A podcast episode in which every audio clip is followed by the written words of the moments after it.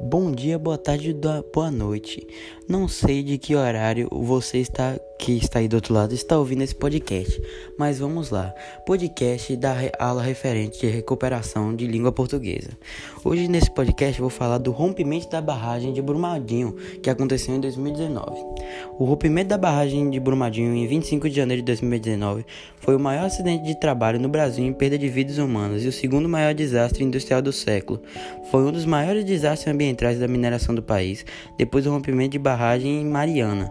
Controlada pela Vale S.A, a barragem dos rejeitos, denominada Barragem da Mina Córrega do Feijão, era classificada como de baixo risco e alto potencial de danos pela empresa, acumulando os rejeitosos de uma mina de ferro.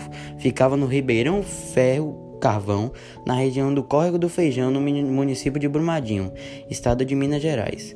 O desastre industrial, humanitário e ambiental causou a morte de 259 pessoas e o desaparecimento de outras 11. A tragédia fez com que o Brasil se tornasse o país com o maior número de mortes nesse tipo de acidente, somando-se às outras dois desastres, como perdas humanas ou graves danos ambientais.